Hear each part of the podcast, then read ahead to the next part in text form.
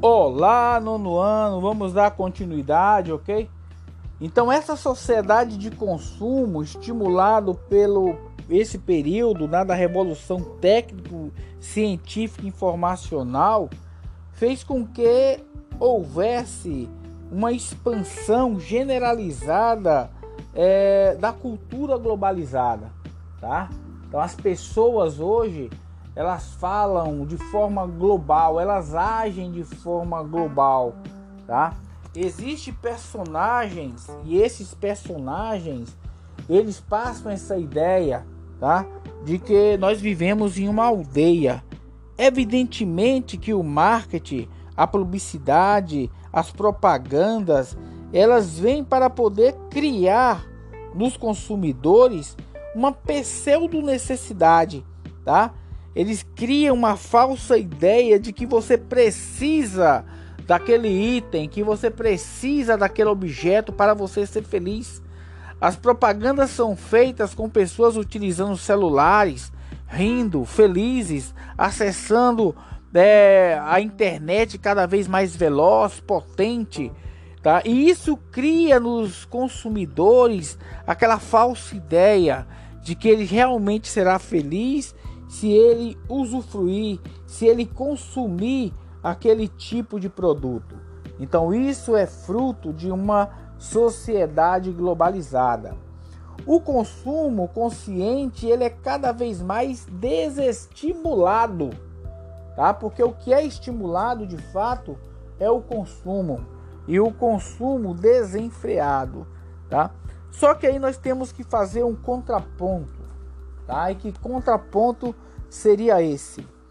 A nossa, né, o nosso planeta, a nossa casa, né, a Terra, ela suporta é, tanto é, busca de recursos naturais? Será que os nossos recursos naturais eles são inesgotáveis? Evidentemente que não, tá? É, o mundo ele não suporta mais um outro país que consome igual aos Estados Unidos. Nós não temos recursos naturais para tanto, tá? A busca por água, a busca por petróleo, a busca por comida, isso faz com que os recursos naturais do planeta cheguem a uma situação de exaustão, tá? Nós estamos vivendo em um pleno período de pandemia, onde já é sinais que a Terra está dando que ela está se esgotando.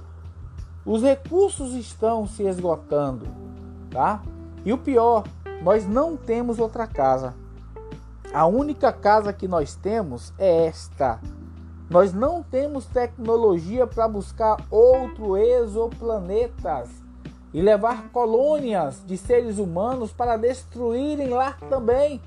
Nós não temos essa tecnologia, nós temos apenas esta casa e como nós estamos cuidando da mesma, tá?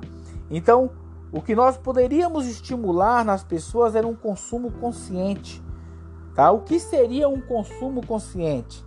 Seria você comprar apenas ao necessário para a sua subsistência. Os países desenvolvidos, eles têm uma conta muito grande a pagar, porque eles desenvolveram uma sociedade que não se preocupa com o meio ambiente. Desenvolveram uma sociedade que o debate sobre a, o, o, a questão finita dos recursos naturais não são levados tão a sério, tá? É, desenvolver uma sociedade onde as questões ambientais estão relegadas a um segundo plano, tá?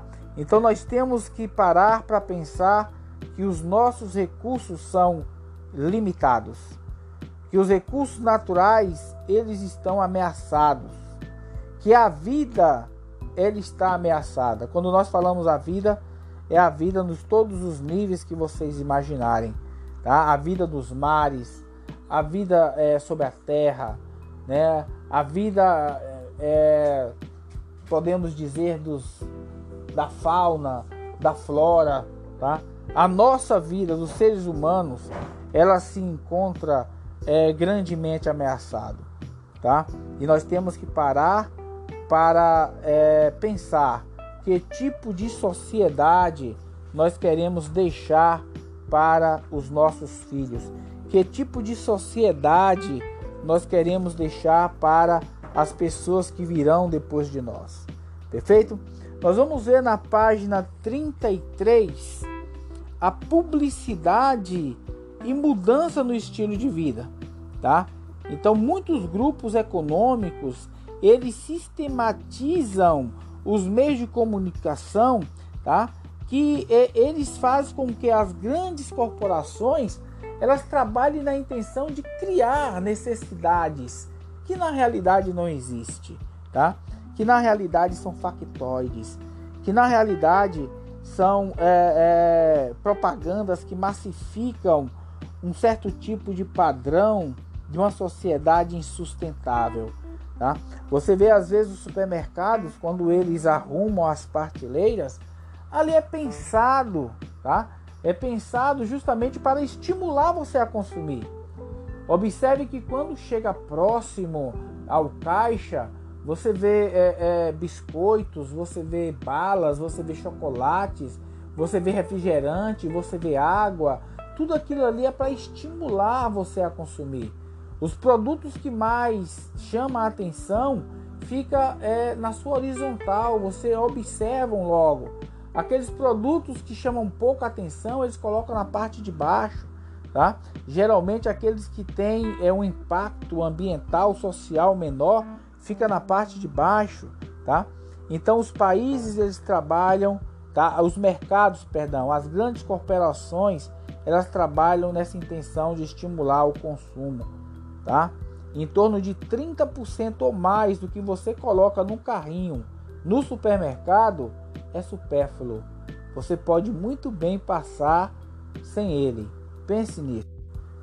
Porque muitas é, empresas transnacionais elas padronizam os seus produtos justamente para poder estimular a questão da economia é, em escala, tá? Você é, toma uma Coca-Cola aqui no Brasil.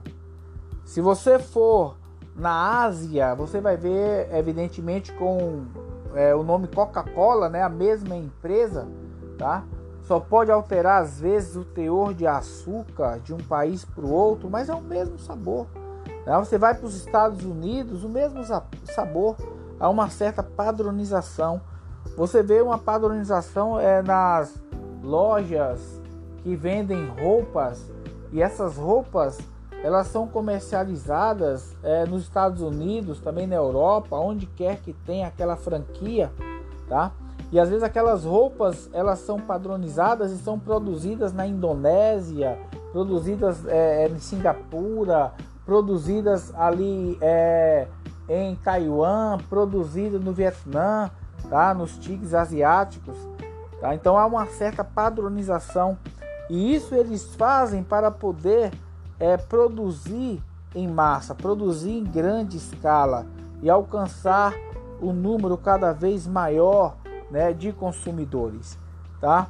É, este mundo globalizado ele ainda não conseguiu alterar é, algumas identidades nacionais ou identidades regionais ou até mesmo locais tá? Então, algumas identidades é, culturais, né, nacionais, regionais, elas resistem ao processo é, de globalização.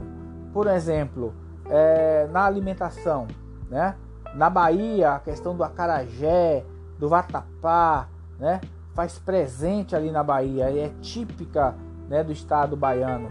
Você vai é, na campanha gaúcha, né, o modo de vida de se vestir de um gaúcho, né? Você vai no Rio de Janeiro, é o, o gosto do carioca pelo samba, tá?